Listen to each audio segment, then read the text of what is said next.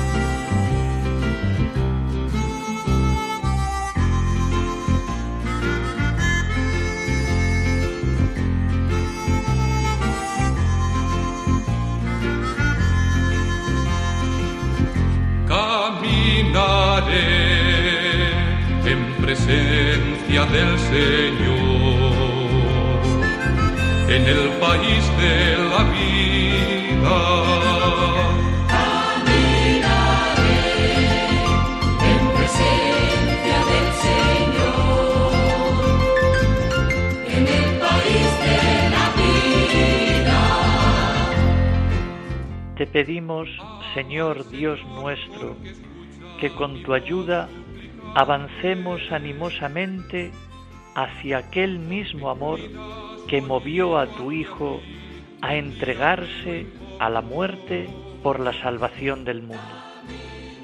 Por nuestro Señor Jesucristo, tu Hijo, que vive y reina contigo en la unidad del Espíritu Santo y es Dios por los siglos de los siglos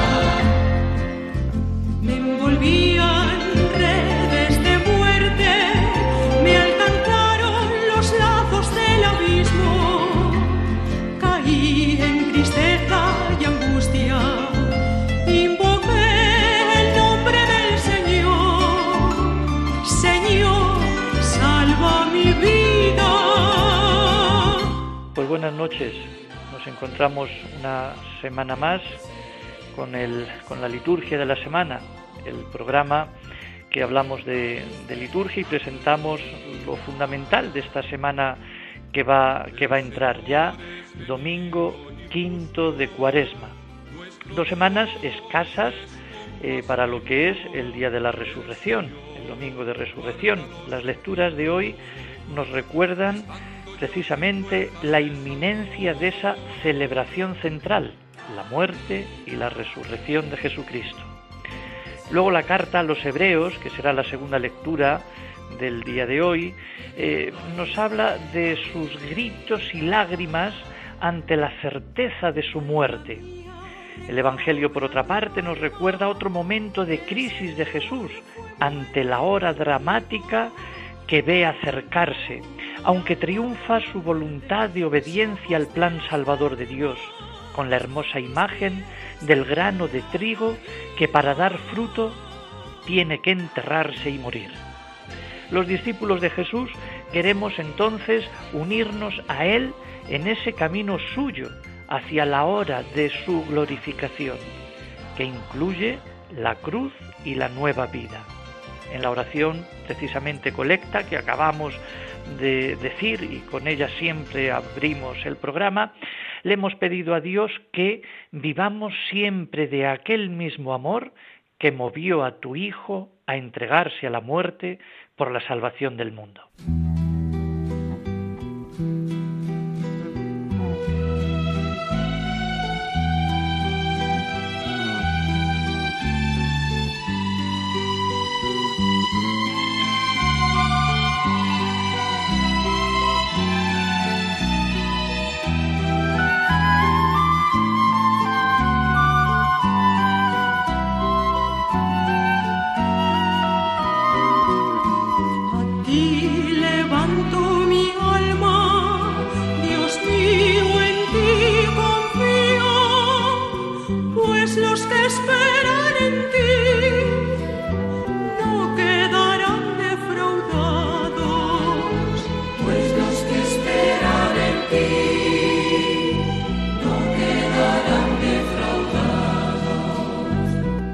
Comentado entonces así los puntos fundamentales de, este, digamos, de este domingo en sus lecturas. Vamos a ampliar un poco más algún comentario sobre los textos de este quinto domingo de Cuaresma.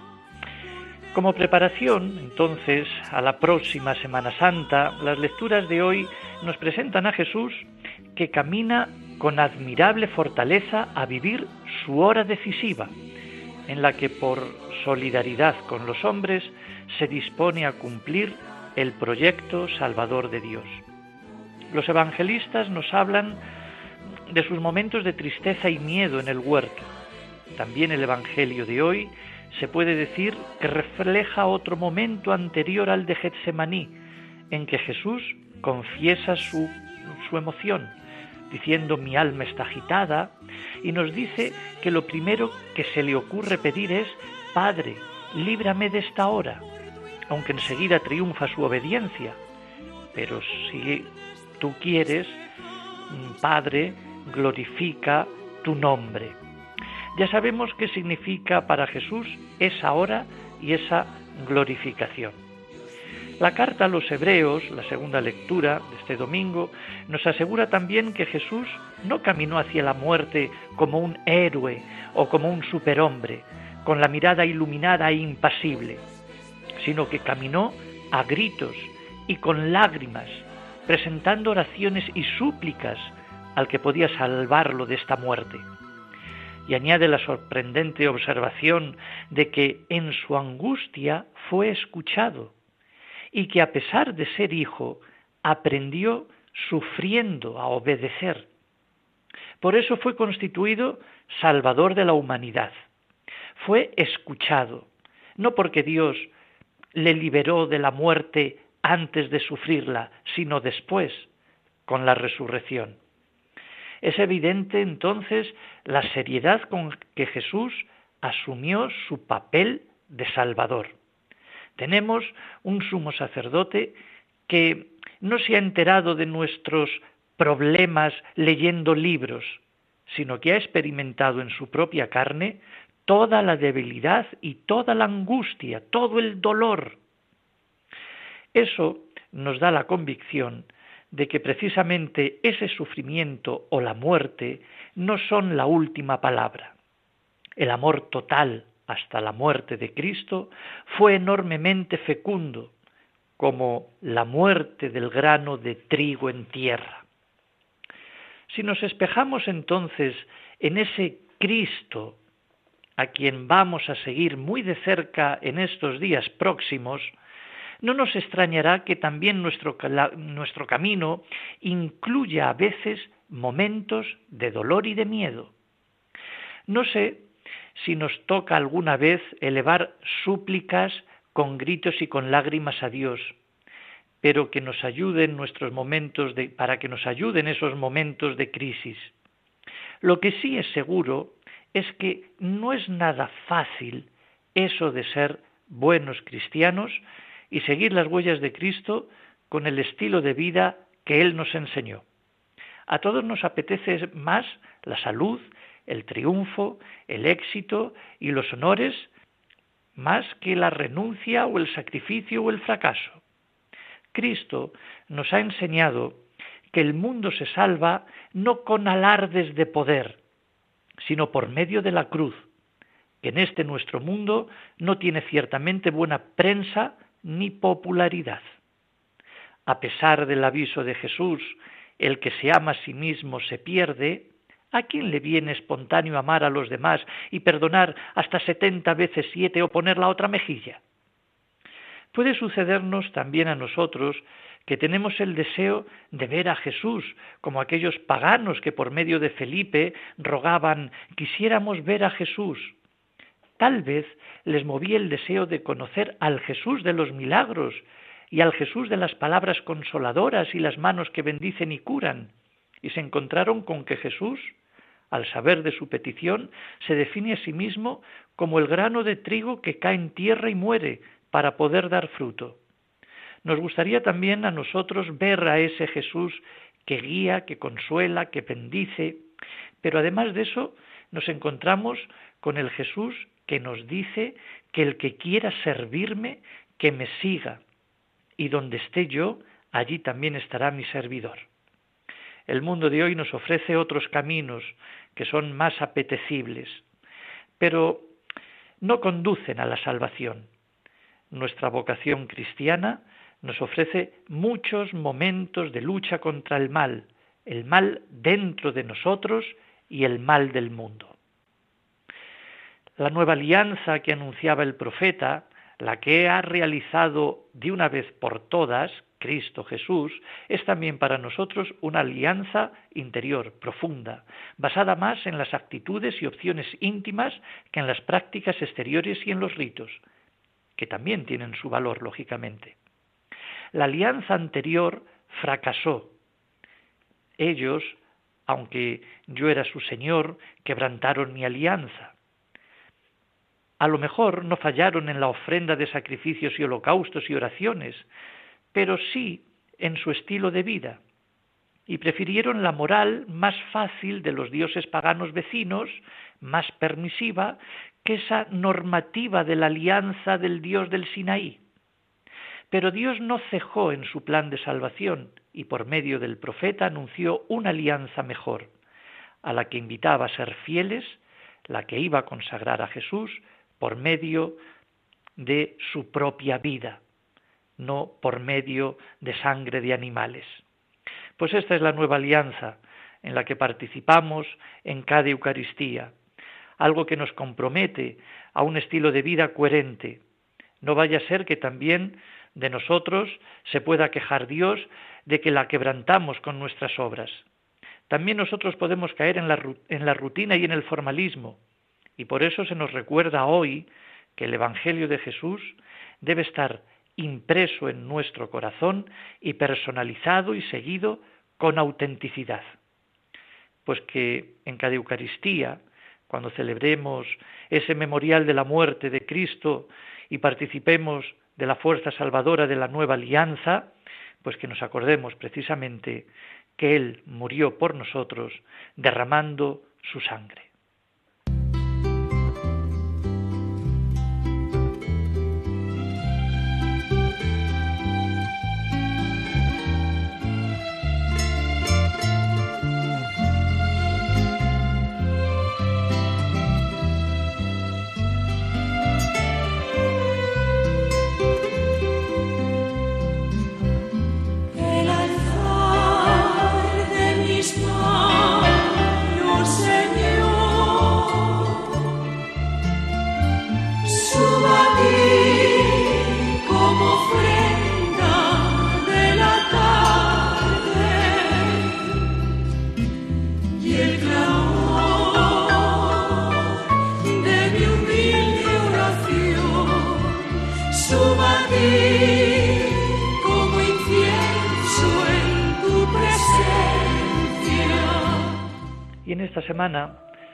Tenemos entre otras, digamos, eh, festividades, una muy a destacar y a señalar, que es precisamente la del 25 de marzo, el próximo jueves, que es la encarnación del Señor, la anunciación del Señor.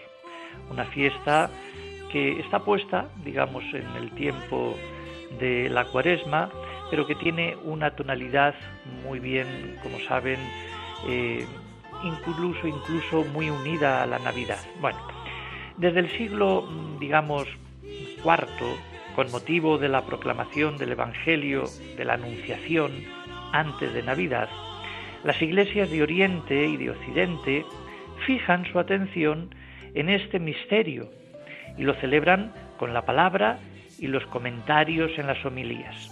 Muchas de las homilías de los padres de la Iglesia, precisamente, en ese siglo, en el cuarto, son como un comentario poético a las palabras del ángel, Dios te salve María. La Iglesia, pues, ha celebrado este misterio en el tiempo del Adviento, el misterio de la Encarnación, como así lo confirma la liturgia hispánica, con una, digamos, con un famoso y curioso prefacio que comenta el episodio de la Anunciación en el segundo domingo del Adviento. También la liturgia ambrosiana, precisamente este día de la encarnación, lo celebran el sexto domingo del Adviento. Ya se sabe que ellos tienen seis domingos de Adviento. Nosotros, en la liturgia, digamos, o en el rito romano, son cuatro. También de una tradición muy antigua, celebrándolo y uniéndolo también con la maternidad de María. La liturgia romana actual celebra de manera orgánica, vamos a decirlo así, este misterio en el cuarto domingo del Adviento, que es un domingo que tiene ese toque, ese eco eh, mariano. Bueno, a partir ya del siglo VI en Asia Menor y por una serie, digamos, de coincidencias de tipo cronológico, se fijó la fecha definitiva al 25 de marzo, precisamente nueve meses antes de la Navidad, como conmemoración de la encarnación del Señor o la Anunciación a María. El Papa Oriental, Sergio I, introdujo esta fiesta en Roma a finales del siglo VII.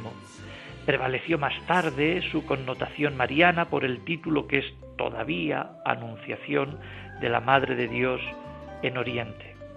Y en el nuevo calendario se ha, se ha recuperado el título original de la encarnación del Señor o anunciación del Señor y es considerado este día como de gran solemnidad. Esto en definitiva pues para nosotros que estamos eh, en el rito romano, porque la liturgia mozárabe, también la liturgia ambrosiana, eh, que son católicos, lógicamente también, eh, celebran esta fiesta, unos prácticamente lo celebran el día 18 de diciembre, o ese, digamos, domingo para ellos, sexto para la liturgia ambrosiana de Adviento, y más o menos cuarto o 18 de diciembre para la liturgia eh, hispánica. Bueno, pues eh, por decir últimamente ya para finalizar este, digamos, mensaje haciendo ese subrayado de este día solemne, en las oraciones de este día de la Encarnación, el tema de la fiesta se conjuga con una amplia alusión a los misterios de la redención, la Encarnación, la Pasión, la Resurrección, y el prefacio de la misa, de tono mariano, presenta a Cristo como primogénito de la nueva humanidad y salvador de las gentes. La situación de la fiesta de la Anunciación del Señor durante el tiempo de Cuaresma, a veces incluso hay que trasladarla al tiempo de Pascua, resulta a veces difícil de enmarcar teológicamente.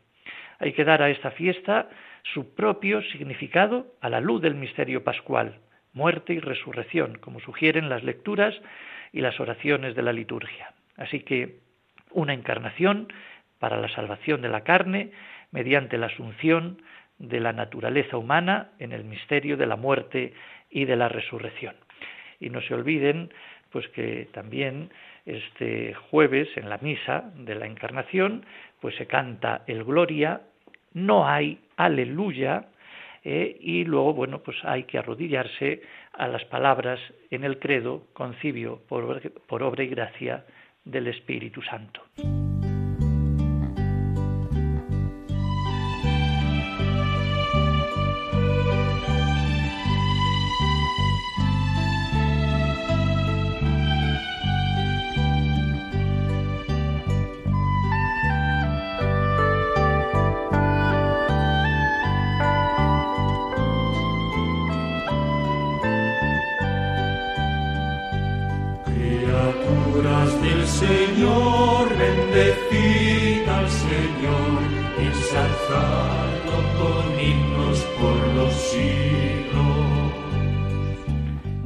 Detener ahora en un tema que venimos, bueno, venimos tratando, la Sacrosantum Concilium, y venimos leyendo pues algunos de sus, de sus números y hoy toca, vamos a ver si decimos el número 36 de la Sacrosantum Concilium, que precisamente habla de la lengua en la liturgia. Y dice así, se conservará el uso de la lengua latina en los ritos latinos, salvo derecho particular. Sin embargo, como el uso de la lengua vulgar, es decir, la lengua pues, de las distintas naciones, es muy útil para el pueblo en no pocas ocasiones, tanto en la misa como en la administración de los sacramentos y en otras partes de la liturgia, se le podrá dar mayor cabida, ante todo, en las lecturas y municiones, en algunas oraciones y cantos, conforme a las normas que acerca de esta materia se establecen para cada caso en los capítulos siguientes. Supuesto el cumplimiento de estas normas será de la incumbencia de la competencia de la, de la competente autoridad eclesiástica territorial de la que se habla en el artículo 22, determinar si ha de usarse la lengua vernácula y en qué extensión. Estas decisiones tienen que ser adaptadas, es decir, confirmadas por la sede apostólica. Y por último dice que la traducción del texto latino a la lengua vernácula ha de usarse en la liturgia y debe ser aprobada por la competente autoridad eclesiástica territorial antes mencionada. Bueno, eh, entonces a todo este número sobre el latín en lo que es la liturgia, que como estamos leyendo el concilio no suprimió el latín de lo que son mm, los ritos, cabría hacerse pues una pregunta con unas cuantas reflexiones. Por lo tanto, ¿es el latín un problema? ¿Por qué, por más que se hablen las lenguas distintas de los distintos países, el castellano, el catalán o el el inglés, etcétera, en la misa los fieles siguen sin entender el lenguaje de los misterios sagrados, porque aquí alguno puede decir, bueno, pues como nadie se entera, pues seguimos con el latín.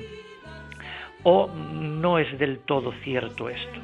Bueno, pues efectivamente la cuestión del latín y las lenguas vernáculas siguen siendo un tema complejo que comprende sentimientos y apegos, nostalgias y recelos, en realidad de lo que se trata es de ayudar a una mejor participación activa, consciente y piadosa de los fieles.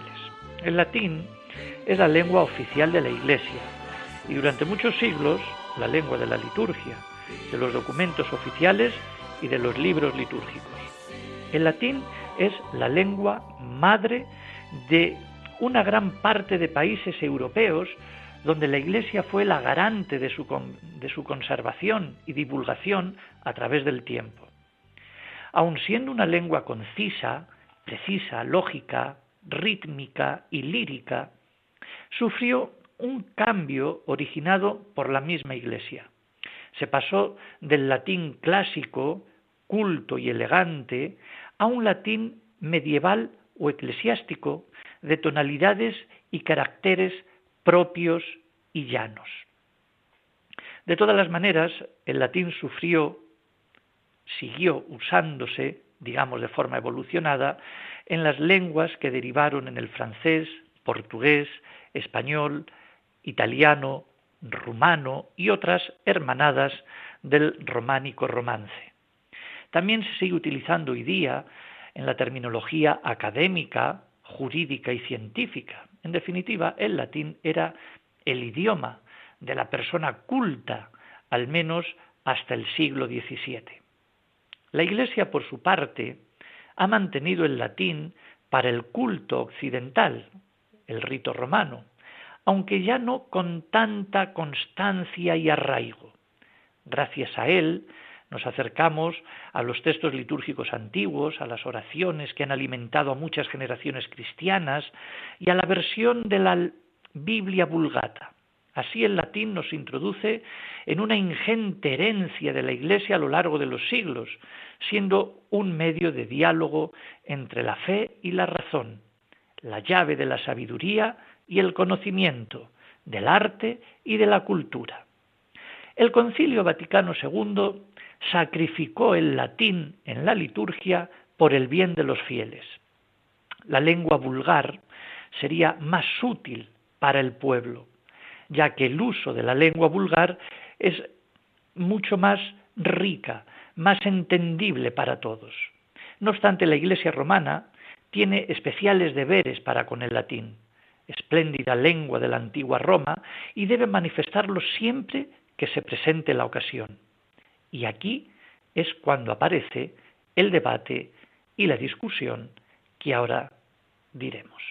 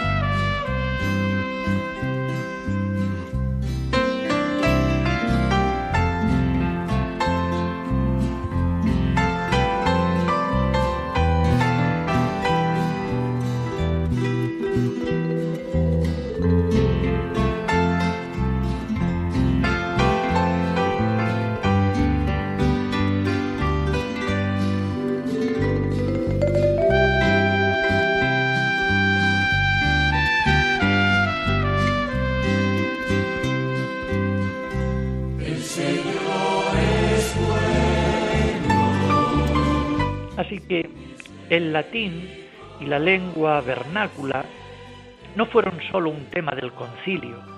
Ya muchos años antes, hacia finales del siglo XIX y hasta incluso mediados del siglo XX, habían voces de importantes teólogos y de monasterios que apostaban por una integración de ambas lenguas para la celebración litúrgica. De ahí surgieron aquellos misalitos para que los fieles siguiesen la misa en su lengua propia.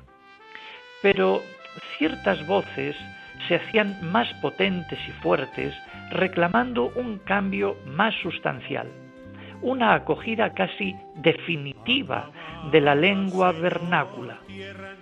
Así, durante los preparativos del Concilio Vaticano II, algunos países y conferencias episcopales pidieron el paso del latín a las lenguas vernáculas, al menos para ciertas partes de la liturgia. El grupo que estudió y trabajó todo este tema fue prudente en un principio, ya que no parecía oportuno dar un salto brusco de una situación de total fidelidad al latín, desde hacía tantos siglos, a una apertura total y sin precedentes hacia una lengua vernácula. Por eso se optó por una pacífica coexistencia entre el latín y la lengua vulgar y así poco a poco ir introduciendo progresivamente a los fieles en el nuevo rito hasta su aceptación definitiva, si es que procedía. En realidad, más que, prudencia, había miedo en aquella época, dudas, incluso hasta cargos de conciencia a prescindir demasiado del latín. Por tanto, durante el año 1964 se experimentó un tiempo de prueba.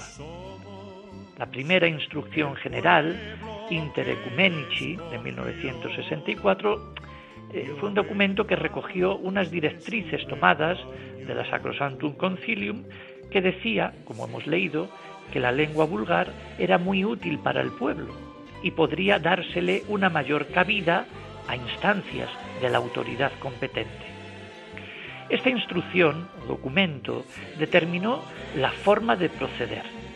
Así, la lengua vulgar podría usarse en las lecturas de la misa, el Evangelio, la oración de los fieles, los cantos, los saludos, los diálogos, el Padre Nuestro y las tres oraciones presidenciales, así como también para los sacramentos del bautismo, la confirmación, la penitencia, la unción de enfermos, el matrimonio, sobre todo la fórmula sacramental, también en las exequias, en la distribución de la comunión fuera de la misa, es decir, un poco, casi ya, casi todo, ¿no? Así que para algunos empezó a abrirse con todo esto la caja de Pandora.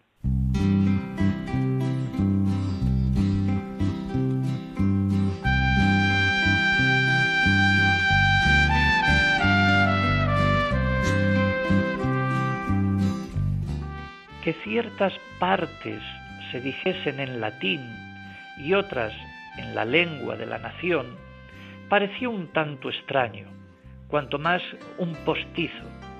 Y es que, al parecer, el prefacio y el canon romano, es decir, la plegaria eucarística una, seguían rezándose solo en latín y el resto de la misa en la lengua de la nación.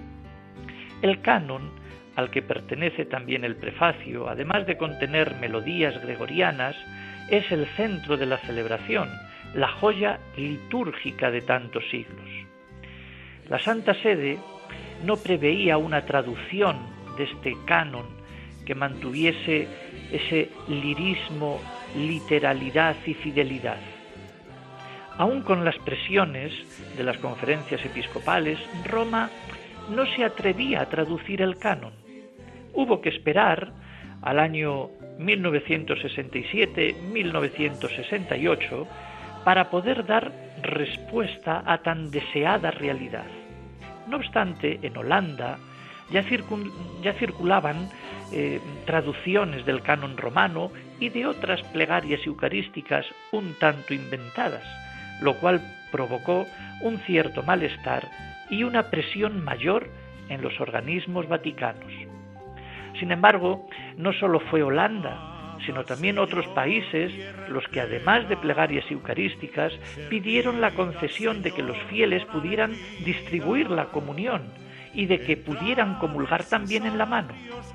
Con todo esto, Roma estaba perpleja, hasta que en el año 1967, a instancias del Papa Pablo VI, permitió la traducción del canon, siempre y cuando fuese fiel a la versión latina y sin hacer variaciones, omisiones y añadidos que desvirtuasen el sentido del texto y sin usar, lógicamente, formas exageradas de clasismo o modernismo mm, para, a fin de cuentas, mantener el ritmo y la facilidad en la dicción y en el canto. Además, las conferencias episcopales debían enviar a Roma las traducciones para su revisión y aprobación. Así que el Papa pidió también que junto a la traducción apareciera el texto latino, por si alguno prefiriese todavía su utilización. Las conferencias episcopales eh, no vieron con demasiado entusiasmo estas normas. La resistencia por el latín en la liturgia por parte de los países era cada vez más patente y fuerte. No obstante, después de luchas y cesiones entre unos y otros, se impuso el criterio pastoral y el principio de la inteligibilidad. Los dicasterios romanos, los consultores pertinentes y el grupo encargado para la reforma litúrgica encontraron legítimos, útiles y necesarios los argumentos para la introducción de la lengua vernácula en la liturgia. Así pues, el 7 de marzo de 1965, que fue primer domingo de Cuaresma, la lengua vulgar, la de cada nación, entró oficialmente en la liturgia, en aquellas partes que se proponían. Así que la inclinación por el latín en la liturgia todavía era algo evidente. Por eso, tanto el latín como las lenguas vernáculas cohabitaron durante un tiempo hasta que se autorizó la entrada definitiva. No fue entonces ni la innovación ni el antojo lo que propició la desaparición del latín, sino la necesidad de una liturgia más viva, más auténtica, que camine en consonancia con los signos de los tiempos.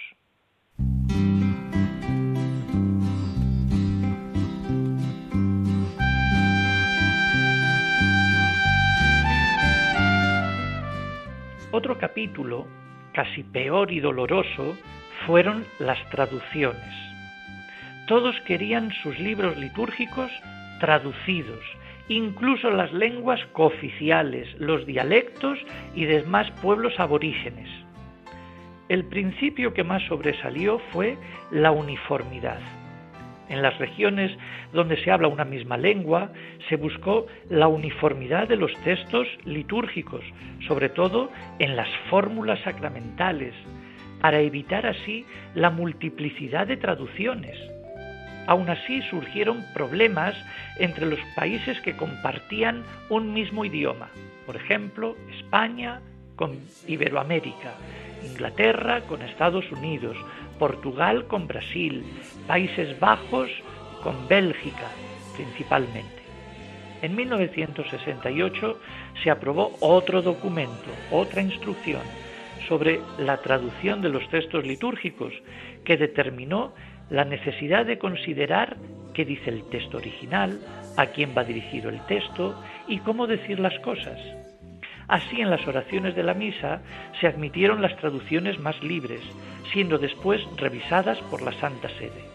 Esto hizo que se retrasaran las confirmaciones y aprobaciones de los libros litúrgicos, dándose lugar a traducciones provisionales para que los países fuesen funcionando hasta la llegada de los libros oficiales reconocidos. En ciertos países tardaron años en llegar las respuestas. Había traducciones que no respetaban la integridad del texto latino, que no seguían el orden propuesto. Y lo que es peor, que algunas fórmulas sacramentales eran consideradas deficientes y no respetaban ni la unidad ni la integridad de la fe católica.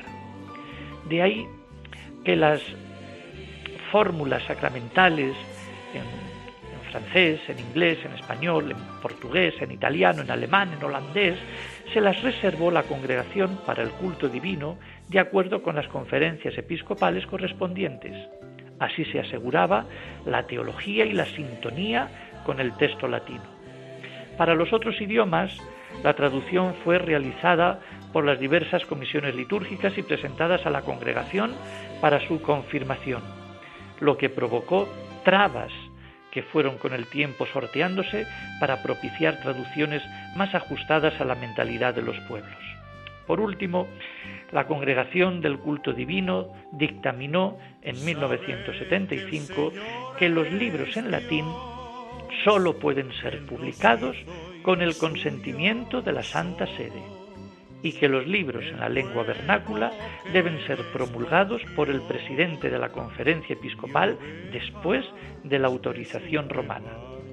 Por fin, después de un largo periodo, las lenguas vernáculas entraron en la liturgia. Ellas son también la voz de la Iglesia y tienen la misma dignidad de la lengua verdadera y litúrgica, como lo puede ser el latín.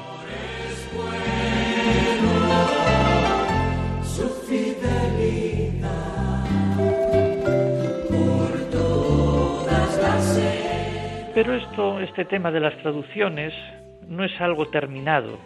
Las conferencias episcopales siguen modificando los textos hacia una mayor fidelidad y comprensión con el sentido y significado originario, como ha sucedido pues hace más bien poco con las traducciones del libro de las lecturas, del leccionario, y también con el misal, que hubo sus cambios eh, en la traducción. Después de más de 50 años del concilio, se siguen llevando a cabo estos procesos de reforma. Ahora también surgen, por otro lado, ciertas corrientes dentro de la Iglesia que piden una vuelta al latín, Suelen ser, eso sí, grupos reducidos y con aparente escasa fuerza en comparación con el inmenso pueblo de Dios, que quizá ven con diferente perspectiva las directrices conciliares o acontecen nuevas tendencias formativas que buscan en el pasado eh, un cierto amparo por situaciones psicológicas y sociales del presente. Efectivamente, el latín no fue abolido por el concilio pero los años posteriores marcaron otro rumbo y determinación. No obstante, siempre debe imperar el criterio de respeto y de caridad. Debe imperar el sentido común y la normalidad. Por lo tanto, ya concluyendo este punto 36 mm, con esta explicación, eh, punto 36 de la Sacrosantum Concilium, eh, propongo, digamos así, unos puntos a modo de reflexión y conclusión sobre este tema del latín en la liturgia. El primero es que todos debemos ser conscientes que el abandono del latín por las lenguas nacionales, eh, vulgares, eh, fue una cosa positiva y que pidió la mayoría de los países. Otra, segunda, después de años puede decirse que hay una normalidad con el uso de las lenguas vernáculas, pudiéndose, según las circunstancias y momentos, recurrir al latín si se cree necesario. Tercero, se ve poco probable, es mi modo de ver, que la Iglesia vuelva al latín. El uso de las lenguas vernáculas enriquece a la Iglesia universal, enriquece también la inculturación y la comunicación. Cuarto, debe imperar la prudencia, el respeto y la razón para no discriminar a nadie. Y por último, la comprensión no es sólo el único problema en la liturgia. Cada cual, pues, que comprenda y llegue al conocimiento de Cristo como pueda.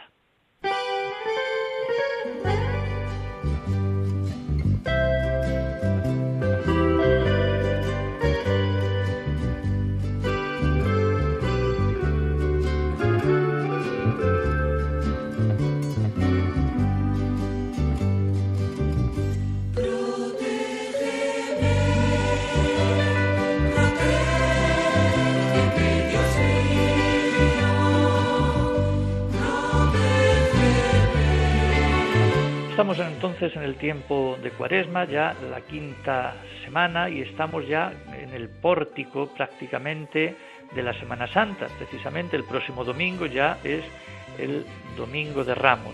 Y quisiera pues matizar, hacer aquí algunas anotaciones sobre estos días que ya nos quedan, digamos, de, la Cuaresma. Por lo tanto, la celebración anual de la Cuaresma es un tiempo favorable durante el cual se asciende a esa montaña de la Pascua. Así que el tiempo de Cuaresma, con su doble carácter, prepara tanto a los catecúmenos como a los fieles en orden a la celebración del misterio pascual. Los catecúmenos se encaminan hacia los sacramentos de la iniciación cristiana, tanto por la elección y los escrutinios como por la catequesis. Y los fieles es decir, los que ya estamos bautizados, por nuestra parte, nos dedicamos con más asiduidad a escuchar la palabra de Dios, nos dedicamos más a la oración y mediante la penitencia nos preparamos todos a renovar las promesas bautismales el día de la vigilia pascual, esa noche e incluso también eh, el domingo de resurrección. Los domingos de cuaresma tienen precedencia sobre todas las fiestas del Señor y sobre todas las solemnidades. Pues imagínense que el día 25 de marzo cae en domingo. Bueno, y estamos pues en tiempo de cuaresma. Se tiene que celebrar, lógicamente, el domingo y el día de la encarnación, 25, pasarlo a otro día, es decir, o al día anterior o al día siguiente, día anterior. Tienen preferencia también las ferias de la cuaresma sobre las memorias obligatorias de los santos, así que tienen como mucho más eh, preferencia los días de la semana de la cuaresma.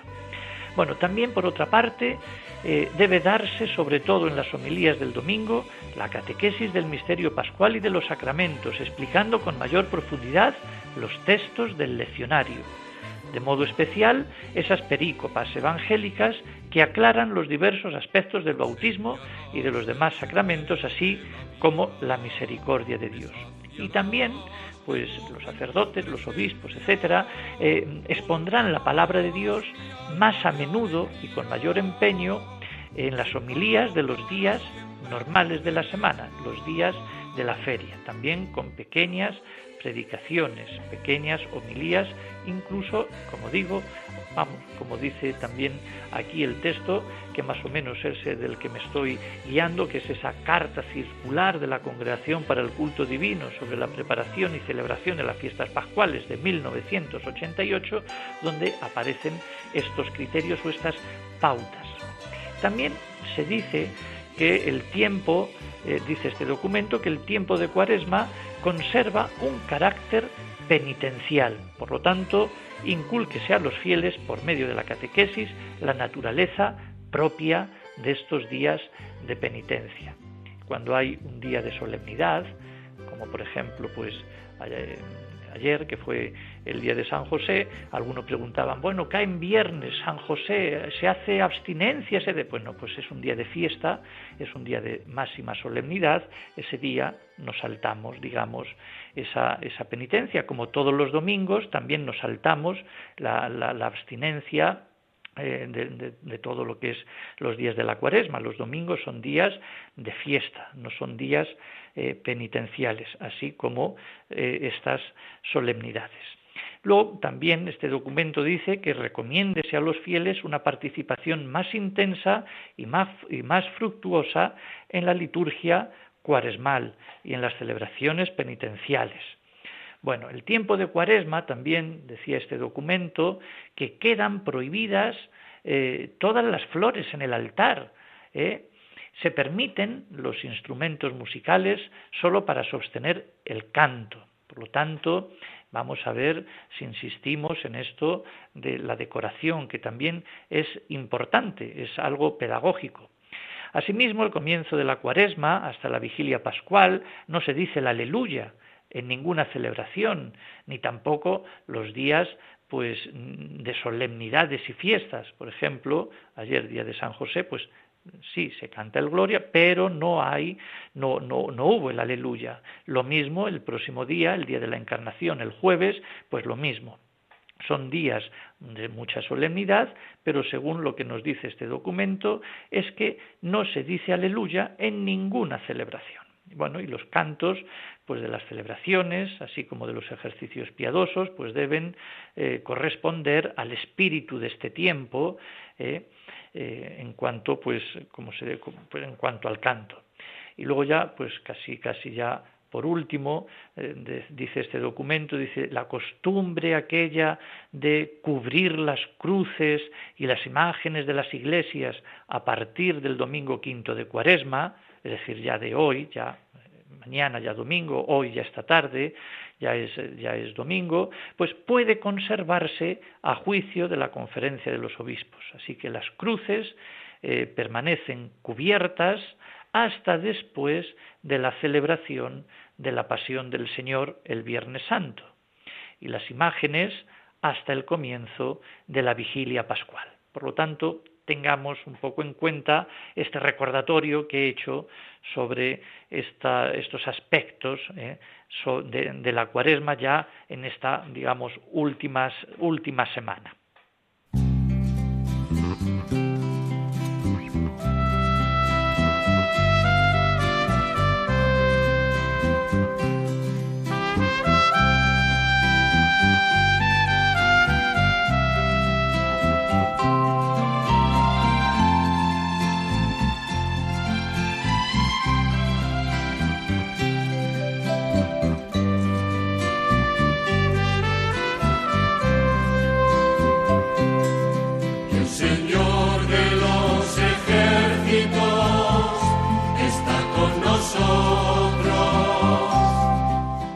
Hablamos también un poco de la confesión, que siempre pues viene muy bien ahora en este tiempo de, de, cuaresma para aquellos que no lo hayan hecho. Bueno, precioso sacramento instituido por Jesucristo. Él sanaba y salvaba. La confesión llamada mucho mejor penitencia o reconciliación o misericordia de Dios es una celebración donde la invisible presencia de Dios se hace visible. Es un lugar de maduración, de crecimiento, de educación cristiana, de conversión, de diálogo entre la humanidad y la divinidad. Muchas veces este sacramento se ha malentendido. Cristo nos otorga su perdón a través de la Iglesia para que el fiel restablezca el amor de Dios, el equilibrio hacia los hermanos y las personas divinas y, y reoriente su vida más allá del pecado.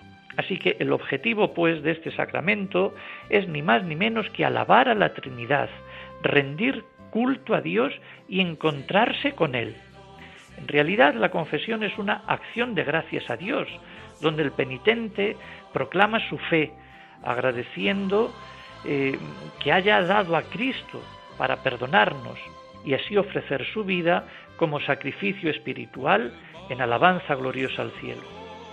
Por tanto, este cuarto sacramento es como una sinfonía ¿eh? que bajo eh, la dirección del Espíritu Santo aflora en nuestro interior para cantar las hazañas realizadas por la Trinidad en la humanidad. Además, el papel del confesor es muy importante. Revela al penitente el corazón del Padre y afirma la misericordia de Dios realizada en la, en la confesión. Es este confesor un intermediario, es imagen de Cristo que se identifica con la acción del Espíritu Santo. El pecado está en las faltas de amor que apartan y ofenden a Dios, provocando una ruptura con Él, con los demás y con uno mismo. Pero los cristianos, arrepentidos y santificados por el don de la vida divina, dan gloria a Dios en un acto de fe inconmovible, cuya acusación es un himno a la acción del Espíritu Santo, que se hace palpable y sonoro en un acto eclesial. Así el cristiano con esta actitud, digamos, se, abre ¿eh? a caminar mejor hacia Dios y cantar las maravillas divinas en una oportunidad de reencuentro con la Trinidad. Sin embargo, como bien sabemos, en la confesión continúa en crisis desde hace mucho tiempo. Y esto es debido a diversas causas.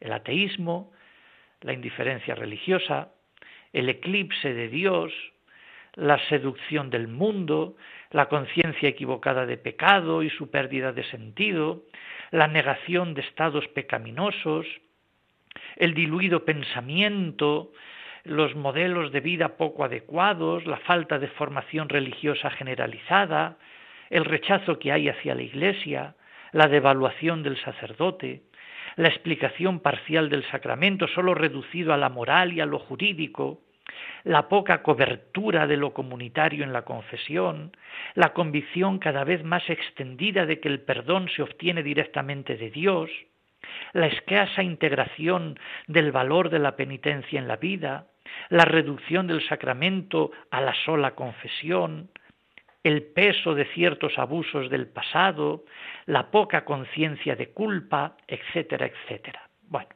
el nuevo ritual de la penitencia de Pablo VI de 1973 dará pistas abundantes de solución a estas crisis, insistiendo, entre otras cosas, en la necesidad y utilidad de este sacramento, donde lo principal no es decir pecados, sino de celebrar la misericordia de Dios. Por eso, además del enfoque teológico, se desarrollan diversas formas de celebrar la confesión. Por ejemplo, el rito para reconciliar a un solo penitente, es decir, la confesión que conocemos de tú a tú, pues tiene también una estructura, pues se acoge al penitente, acogiéndolo afectuosamente, haciendo la señal de la cruz, se invita a confiar a Dios, se hace una brevísima lectura de la palabra de Dios que mantiene y es fundamento de toda celebración litúrgica.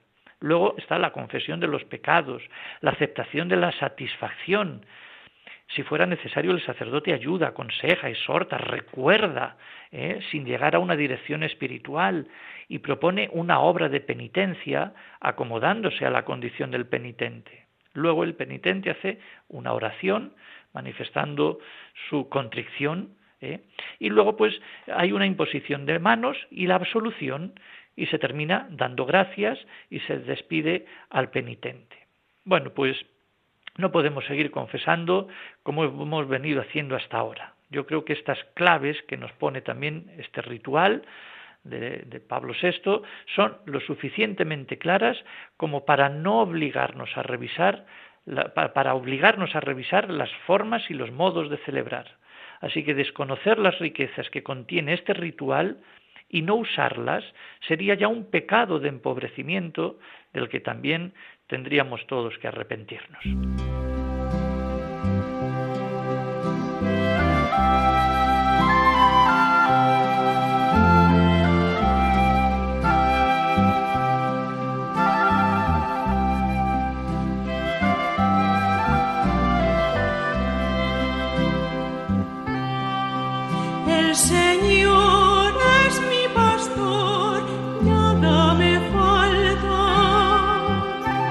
Y terminamos ya el programa con, porque también el próximo viernes, digamos, es eh, un viernes también especial.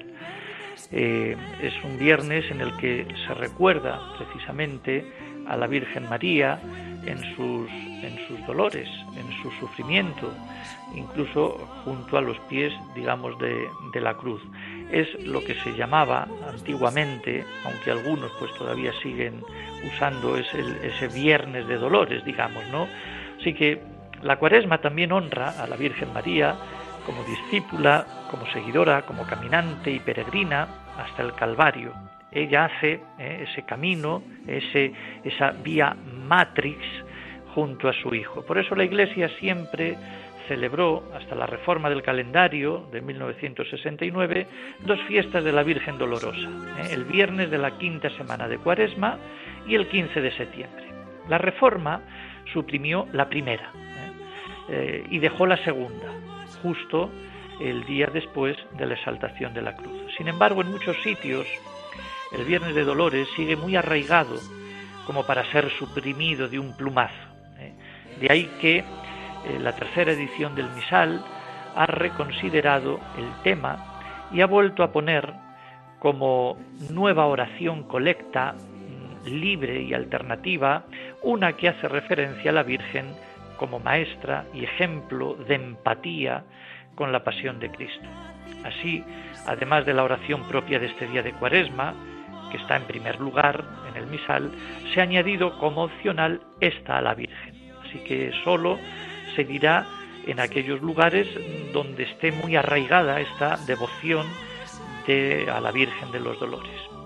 Eso sí, el misal eh, no llama a este día Viernes de Dolores, por tanto este nombre queda en el argot eh, popular del pueblo fuera del ámbito litúrgico. Concluimos con la oración a la Virgen, precisamente, eh, dolorosa, junto a los pies de la cruz de su Hijo. Señor Dios nuestro, por un designio misterioso de tu providencia, completas lo que falta a la pasión de Cristo con las infinitas penas de la vida de sus miembros. Concédenos que a imitación de la Virgen Madre Dolorosa, que estuvo junto a la cruz de su Hijo moribundo, así nosotros permanezcamos junto a los hermanos que sufren para darles consuelo y amor. Pues efectivamente, estamos todos junto a los hermanos que sufren para darles ese consuelo y ese amor, como hizo María. Que disfruten de la semana, que lo pasen pues muy bien, que sean muy felices, que Dios les bendiga y hasta el próximo sábado. Buenas noches. Les dejamos ahora con las noticias. Han escuchado la liturgia de la semana con el padre Adolfo Lucas.